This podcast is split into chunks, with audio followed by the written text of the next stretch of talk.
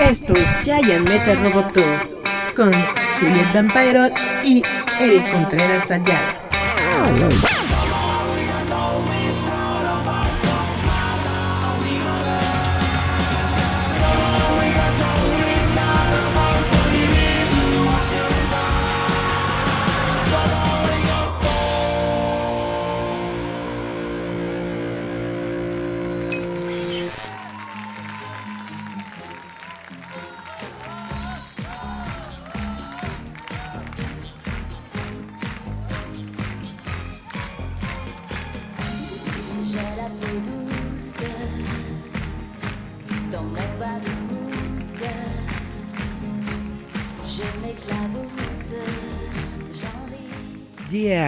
Chavos, ¿cómo están? Esto es Giant Metal Roboto, gracias por acompañarnos una semana más.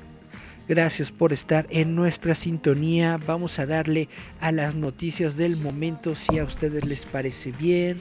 Tun, tun, tun, tun, Como ustedes saben, la, en esta semana la más grande noticia que se ha dado es justamente sobre Wonder Woman. Ustedes habían escuchado que habíamos platicado aquí en veces anteriores que Warner estaba explorando la posibilidad de quizás poner Wonder Woman en una plataforma. La directora Patty Jenkins estaba completamente eh, en contra de esto porque decía que demeritaba la experiencia en cine de la película, pero pues muchos ejecutivos están viendo cómo hacerle para recuperar su inversión, una inversión millonaria bastante grande, bastante fuerte y con lo que estamos viviendo en estos momentos, que es la pandemia del COVID, pues está muy, muy, muy preocupante, al menos para ellos, para los intereses justamente de todas estas compañías y de todos sus intereses económicos, pues está muy preocupante que no tengamos salas de cine, entonces ellos están todavía pensando en hacer una bueno, en poner la, cinta en salas de cine, pero se acaba de dar la noticia de que pues nosotros vamos a tener la cinta tanto en cine como en la plataforma de HBO Max. Déjenme leerles la noticia en estos momentos. Dice, después de que el estudio lanzara Tenet de Christopher Nolan en septiembre con una venta de entradas mediocre, dudaban en presentar otra película de 100 millones de dólares en medio de una pandemia y sin embargo, solo tres meses después de que Tenet intentó y en gran medida fracasó en revivar el cine, Warner Brothers tuvo que tomar una decisión sobre el destino de Wonder Woman 1984 el último éxito de taquilla programado para 2020 después de, todo, después de otras películas importantes como No Time to Die y Soul, que se habían pospuesto u optado por debutar en streaming. Con la fecha de lanzamiento de Wonder Woman 1984, el día de Navidad que se avecina, es decir, Navidad 2020, el estudio se encuentra entre la espada y la pared. Por un lado, tenían un director superestrella en Patty Jenkins que quería que la continuación de su aventura de superhéroes de 2017 tuviera un debut llamativo en la pantalla grande. La adaptación original de DC Comics que destaca a la heroína femenina de Gal Gadot fue un éxito comercial y crítico, generando 820 millones en ventas de boletos a nivel mundial. Se esperaba que la secuela superara la marca de los mil millones de dólares. Sin embargo, el estudio estaba dolorosamente consciente de que los casos de coronavirus estaban aumentando, no disminuyendo, y ver que el virus continuaba aumentando afectaría estos planes. El aumento de casos también significó que la ciudad de Nueva York y Los Ángeles probablemente duplicarían su decisión de mantener los cines cerrados. En el caso de Tenet, Warner estimó que la pérdida de estos mercados les costó decenas de millones de dólares en ingresos. Pero el estudio no pudo retrasar el lanzamiento de Wonder Woman 1984 indefinidamente. La película fue filmada y completada en 2018, lo que parece una eternidad. Dado todo lo que sucedió en los últimos meses, había una sensación de que la secuela se volvería obsoleta si esperaban hasta el verano o el próximo otoño, cuando cuatro años después del estreno de Wonder Woman. Incluso con varias vacunas prometedoras, no hay garantía de que el mundo vuelva a la normalidad en cuestión de meses. Así que Warner Brothers se encontró sopesando opciones que hubieran sido impensables cuando el estudio dio luz verde a Wonder Woman 1984. Hasta el momento los altos mandos de Warner Bros. estaban debatiendo la mejor estrategia de lanzamiento, una combinación que permitiría que la película se proyectara en los cines el día de Navidad y también causaría sensación en HBO Max, el servicio de transmisión por suscripción propiedad de su empresa matriz Warner Media. El estudio consideró seriamente darle a Wonder Woman 1984 una presentación teatral exclusiva abreviada, pero en cambio Warner ha tomado la sorprendente decisión de estrenar el día y la fecha de la película, lo que significa que llegará a los cines y a HBO Max simultáneamente el 25 de diciembre. Aunque la película está renunciando a importantes retornos en taquilla y probablemente terminará perdiendo dinero, ya que Wonder Woman costó 200 millones para hacer y muchos millones más para comercializar a nivel mundial, apoyarse en HBO Max eh, se convirtió en la mejor opción porque les permitió eh, publicar la película de manera oportuna mientras promocionan un servicio de transmisión que ha tenido problemas para hacer olas. Los estudios rivales creen que Warner Media, que está bajo presión para hacer de HBO Max un verdadero rival de Netflix, tenía una serie envidia de Hamilton la compañía vio el éxito que tuvo Disney al renunciar a un estreno en cines de la película musical de Luis Manuel Miranda a favor de un lanzamiento en streaming el verano pasado y quería causar un revuelo similar. Adara Anuna, mándame saludos. Hola. Van a generar menos dinero por el bien común de construir HBO Max, dijo Rich Greenfield, analista de medios de Like Partners. Esto está anteponiendo el futuro a largo plazo de la empresa a las ganancias. Órale. HBO Max es más caro, con un costo de 15 dólares por mes en comparación con la tarifa mensual de 7 dólares de Disney Plus y la tarifa mensual de 9 dólares para el plan básico de Netflix. A finales de septiembre, HBO Max reportó alrededor de 9 millones de suscriptores. Greenfield sostiene que el mayor problema del transmisor en ciernes es que el 70% de los clientes de HBO tienen acceso a HBO Max sin cargo adicional, pero aún no se han registrado para usarlo. Se trata mucho menos de atraer nuevos suscriptores, sino de hacer que la gente sepa que HBO Max existe. Dijo, tienen que pagar por HBO Max y no lo usan. Toda la iniciativa es llevar a la gente a Max. Warner Media no ha ocultado que la compañía está cambiando su enfoque hacia el streaming y el lanzamiento de Wonder Woman 1984 seguramente atraerá a legiones de leales a los cómics a HBO Max. ¿Cuántos se cancelarán después de la prueba gratuita de 7 días puede ser un problema diferente? Pero ciertos tipos de franquicias populares que tienen presupuestos inferiores, perdón, superiores a 100 millones aún necesitan ingresos teatrales para obtener ganancias. Las cadenas de cines grandes y pequeñas normalmente se, se niegan a reproducir una película que se estrena simultáneamente en el entretenimiento doméstico. La primavera pasada, la cadena de cines más grandes del país, Estados Unidos, AMC, prometió boicotear las películas de, Universal después de que lanzaron Tours World Tour en los servicios de alquiler digital. Y bueno, em, esto es lo que ha tenido que hacer Warner Bros. en estos momentos de coronavirus, justamente para tratar de sanear sus cuentas y pues hacer que les siga siendo redituable el lanzamiento de esta película. ¿Ustedes qué opinan? Aquí en México, de hecho, se, ha lanzado un comunicado que en varios mercados del, mundo la película se va a estrenar antes, de, a partir del 16 de, de diciembre. Aquí en México según eh, han informado varios medios, la película de Wonder Woman 1984 se va a estrenar el 17 de diciembre en cines. ¿Van a ir al cine? ¿Se van a arriesgar a ir al cine nada más para ver a Wonder Woman 1984? ¿O se van a esperar unos días a que esté disponible en servicio de streaming? aunque muchos de ustedes probablemente no tengan HBO Max, todos sabemos, todos ya nos la sabemos.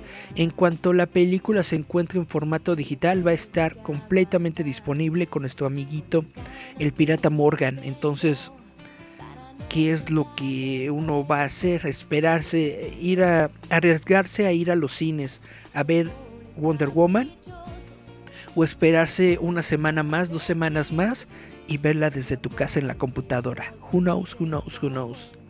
Eh, Adara Anuna, muchas gracias por estar aquí. Carolina Arau le dio like a, a nuestra página. David Isaías Ambrosa también nos dio like. Carolina Villa Vicencio nos dio like. Charles White nos dio un follow. Gracias Charles White. Y ese no lo puedo leer, pero también nos dio un follow. Gracias. Emilio de León. Bueno, muchas gracias a todos los que nos han dado like. Muchas gracias a los que comparten y a los que están en nuestra sintonía. Gracias a todos por estar aquí en Roboto MX. Y bueno, les tengo otra noticia sobre DC, sobre las películas de DC Comics y sobre HBO Max, porque esto es lo que ahorita a lo que ahorita le está invirtiendo mucho dinero eh, la compañía de Warner Media es el Snyder Cut. Otra vez el Snyder Cut. Resulta que eh, Zack Snyder ha confirmado que el misterio de la cápsula de dormir kryptoniana que se estableció en Man of Steel se abordará en el próximo Snyder Cut de Justice League. Cuando Man of, Steel, llegó a los cines en 2013, los espectadores con ojos de águila notaron que mientras Superman estaba a bordo de una nave exploradora kryptoniana, había una cápsula que aún no se había abierto. Esto dejó a muchos creer, incluido el sitio IGN, que el pod aún no abierto era el de la prima de Superman Supergirl, o al menos algún otro kryptoniano que podríamos ver en la pantalla en una película posterior. De hecho, si no estoy completamente equivocado, me parece que lanzaron un cómic que era eh, tanto secuela, precuela mm, oficial de la película. Y en ese cómic de hecho se habla o aparece eh, la, prima de la prima de Kal-El, aparece Supergirl. Pero esto no fue retomado ya en las siguientes películas ni nada. Entonces solamente es una, un hecho que ocurre en los cómics, según yo.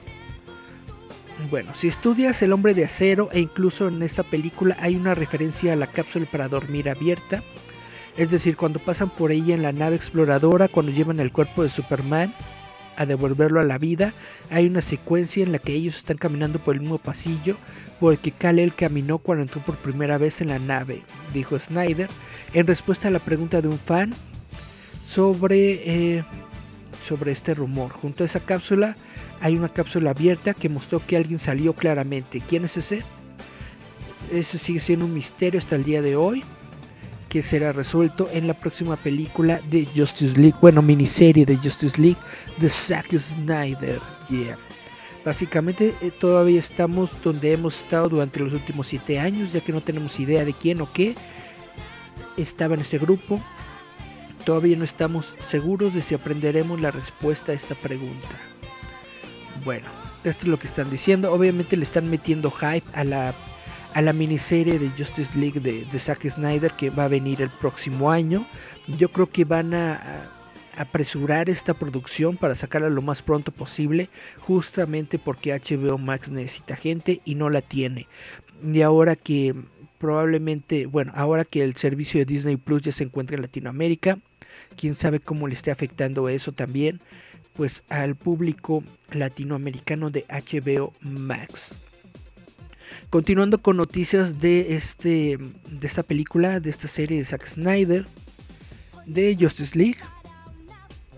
Eh, Zack Snyder nos dice que el Joker de Jared Leto tendrá un aspecto diferente en la Liga de la Justicia de Zack Snyder. Uh. Zack Snyder ha revelado que el Joker de Jared Leto lucirá un aspecto diferente en su Snyder Cut.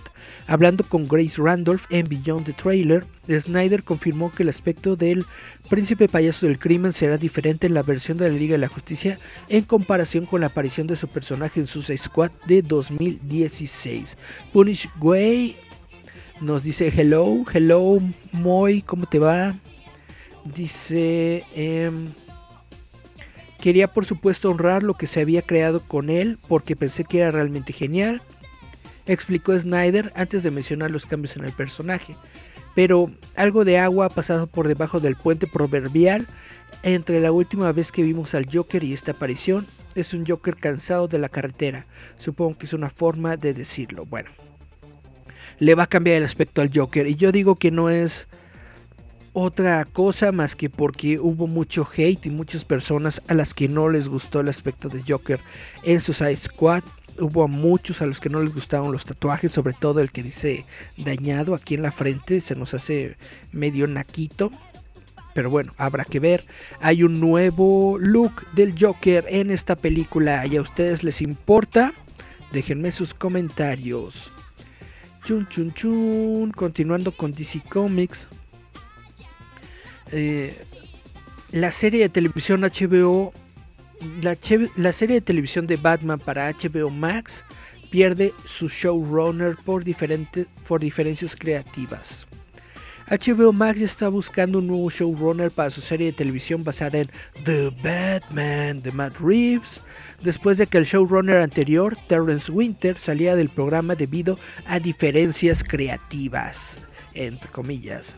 Esta noticia llegó a través de un nuevo informe al sitio de Hollywood Reporter que afirma que la visión de Winter para la serie no se alineaba con lo que Reeves y otros productores del programa tenían en mente. HBO Max está actualmente buscando el reemplazo de Winter, aunque tanto ella como Warner Brothers se negaron a comentar cuando The Hollywood Reporter les preguntó sobre la situación. Según el informe, el programa se conoce internamente como Gotham Central, que probablemente sea un guiño a la serie de cómics pro de procedimientos policíacos centrados en Gotham PD, creada por Greg Rucka, Ed Brock Baker y Michael Lack, que estuvo de 2002 a 2006 y se centró en el departamento de policía de Ciudad Gótica y su lucha por trabajar como oficial de policía en una ciudad corrupta como Gotham.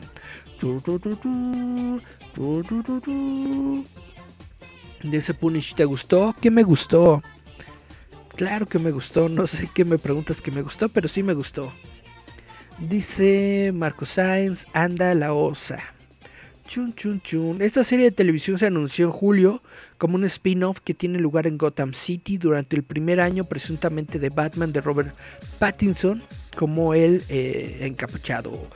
Esto coloca la serie aproximadamente un año antes de la película de The Batman que vamos a ver en los cines, ya que la versión de Pattinson del personaje se desarrolla durante el segundo año del Caballero Oscuro de Gotham. Yo había escuchado que esta película era de hecho el año 3, era Batman año 3, pero bueno, lo que vamos a ver en The Batman y en esta serie de televisión, si es que se hace, son los inicios del hombre murciélago.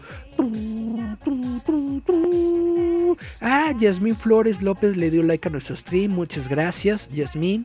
Al ratito voy a ver el, el show del líder fantasma. Les recuerdo que todos los juevesitos el líder fantasma tiene su propio live stream a través de su página de Facebook.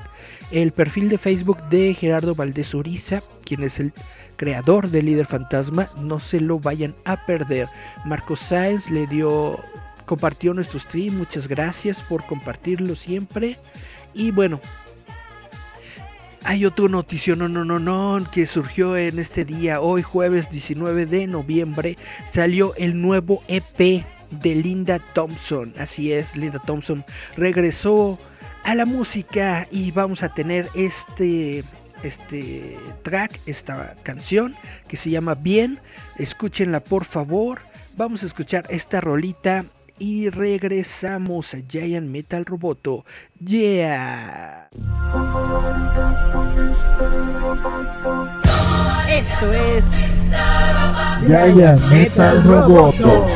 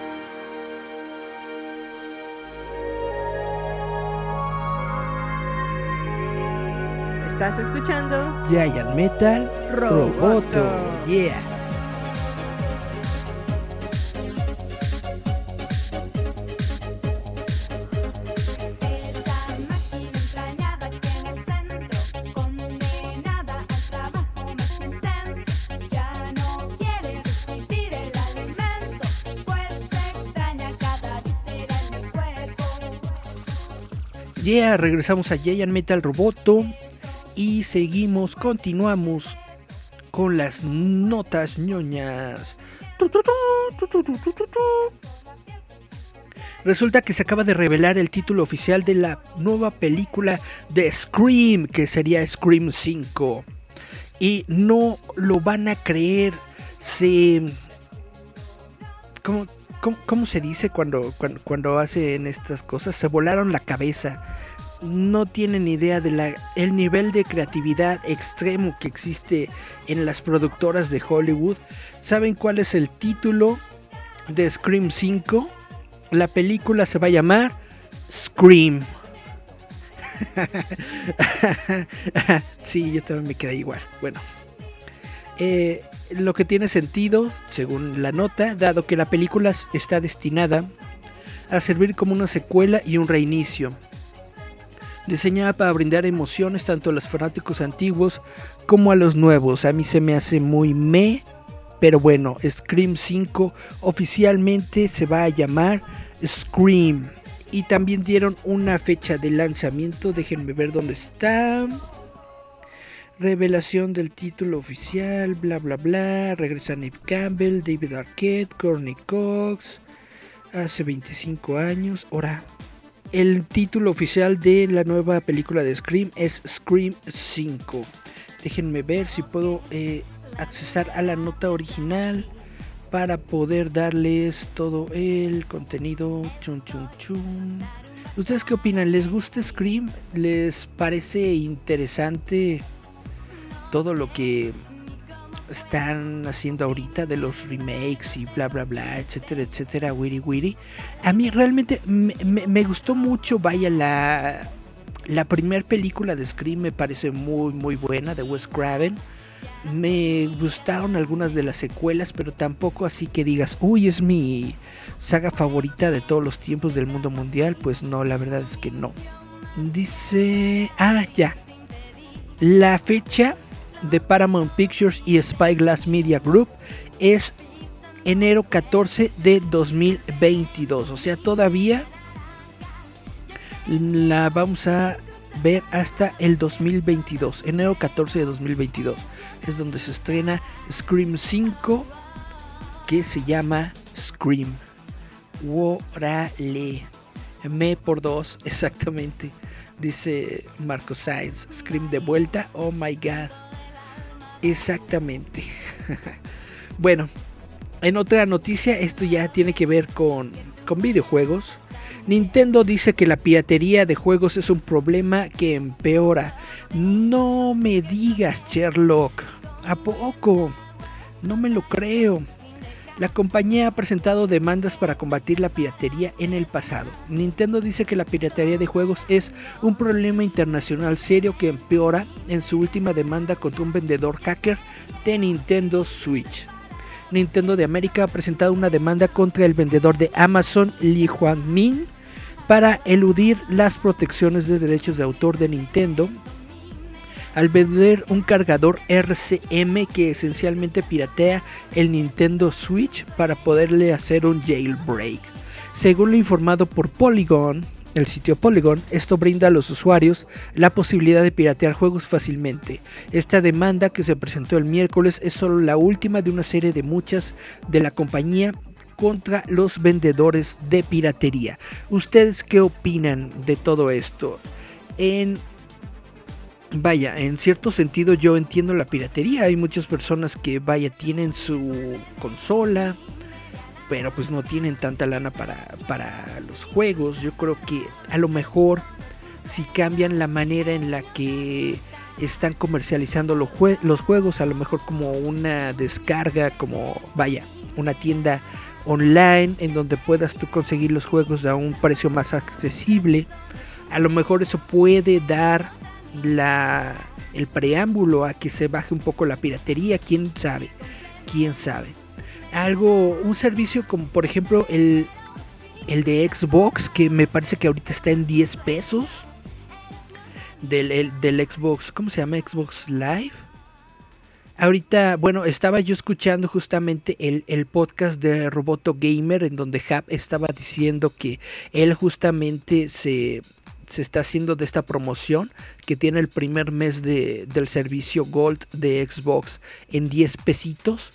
Y gracias a ese servicio Gold pues se había podido bajar el juego de Star Wars, el de Jedi Fallen Order.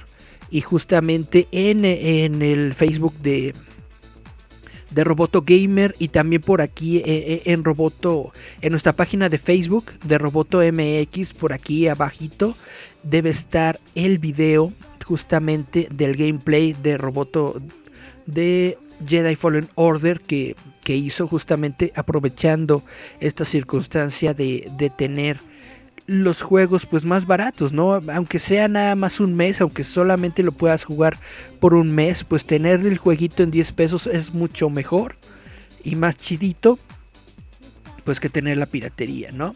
Dice ah, Dara Anuna, suscríbanse a Roboto, sí, suscríbanse.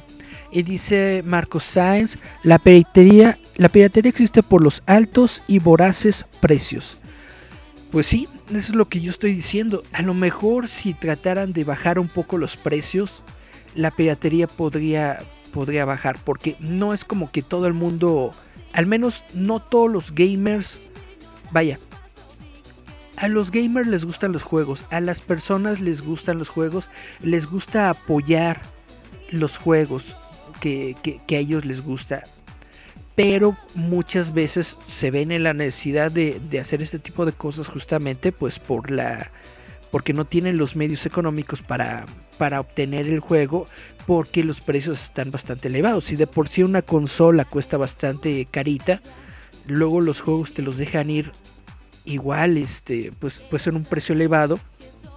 La única manera que yo le vería era bajar los precios y la única manera que yo veo de bajar los precios es probablemente dejar de lado los empaques, dejar de lado los formatos físicos, dejar de lado los, los discos y el plástico y todo eso de los empaques y quizá venderlo solamente por eh, medios digitales. Eso podría hacer que el juego fuera más barato. Ahora, uno pensaría justamente que por ser un juego digital los precios serían más baratos, pero en la realidad hemos visto que no. Te, te dejan ir el juego digital del mismo al mismo precio que un juego normal o incluso hasta a veces más caro. Pero lo que sí es cierto es que luego ocurren ofertas. Luego ocurren ofertas como esto del, del Xbox Gold en 10 pesos que está ahorita. Yo muchos juegos, muchos juegos que, que tengo para PC justamente que, que he comprado en, en- en la plataforma de Steam y en otras, pues son de ofertas, de que de pronto dice toda la colección fulana de tal está en 10 pesos, 15 pesos, bueno, en dólares, no normalmente está como en un dólar, dos dólares, bla, bla.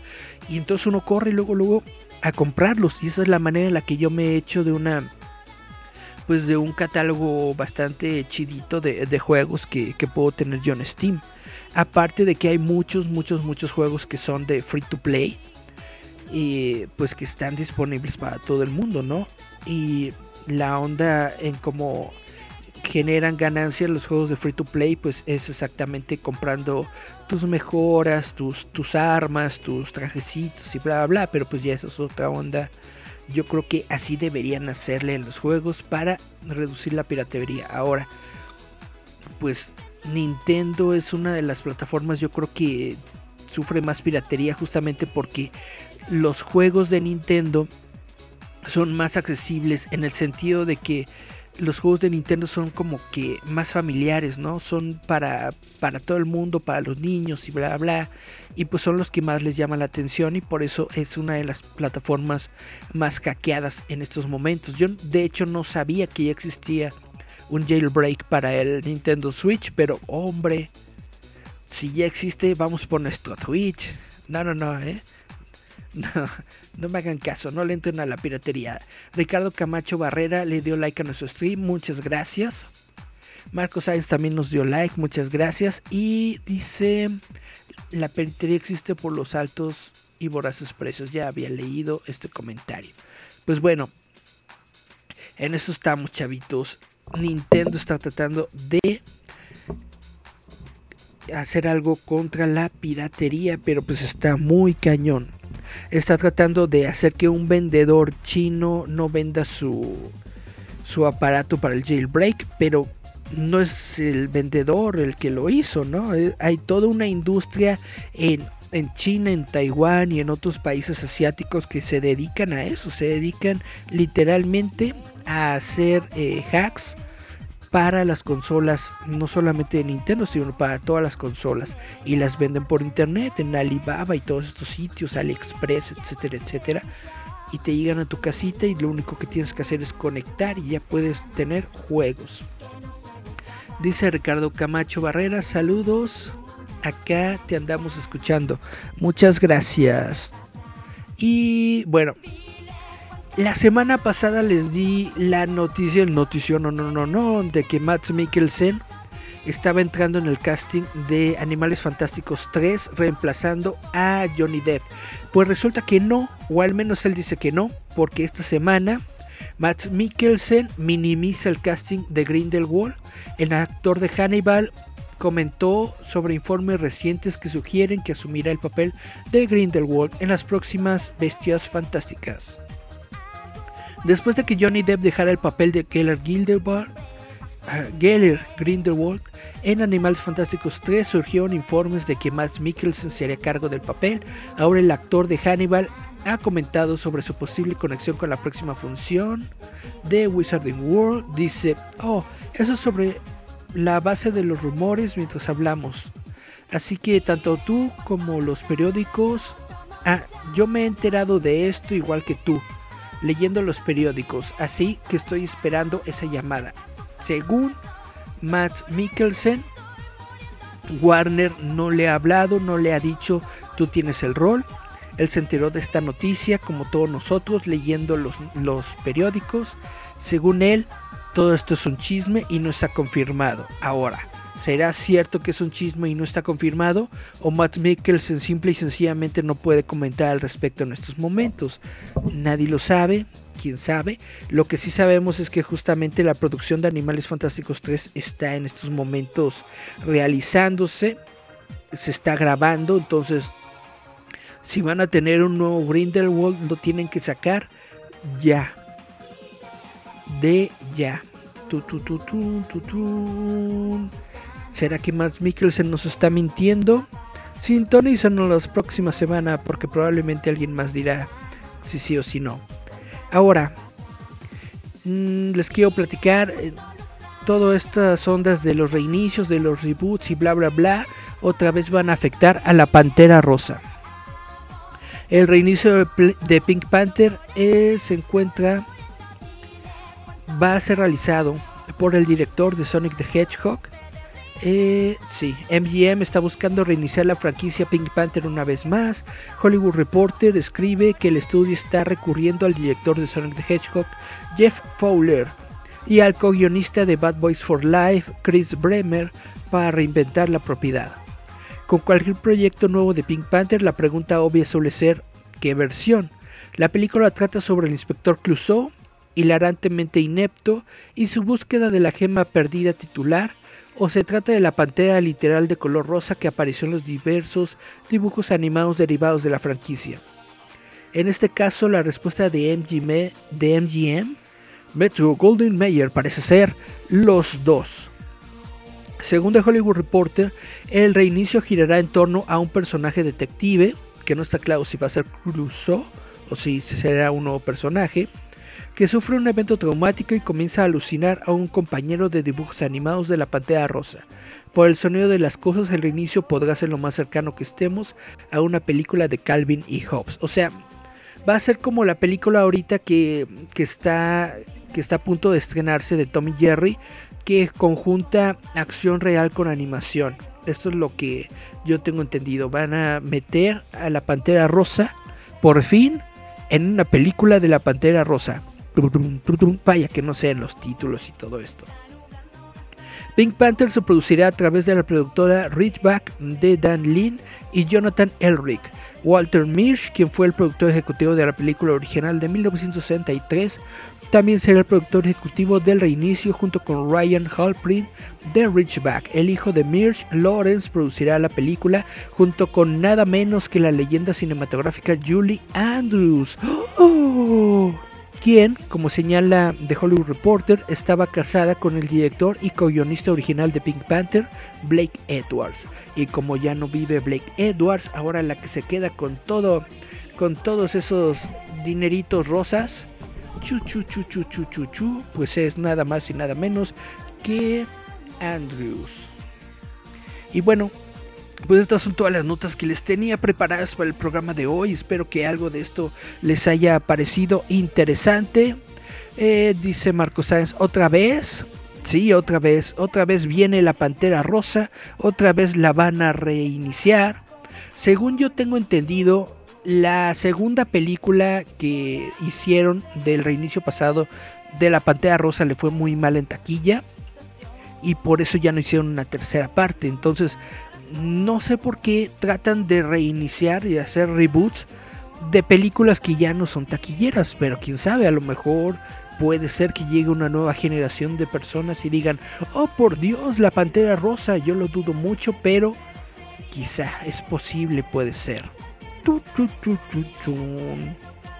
Bueno chavitos, esto es todo lo que les tengo para el programa de hoy, espero que les haya interesado la información. Y vamos a terminar con... Eh, música de Linda Thomas porque les recuerdo, hoy 19 de noviembre regresa Linda Thomas con su con su track, con su canción que se llama Bien. Déjenme ver, sí se llama Bien. Y bueno, vamos a escuchar una viejita pero bonita. Vámonos a este a esta onda de Oldies but Goodies. Vamos a escuchar Gira que gira de Linda Thomas, porque gira que gira sigue dando vueltas por un mal día, nunca te detengas. Vamos a escuchar a Linda. Esto fue Giant Metal Roboto. Yeah, yeah, yeah. Tu, tu, tu.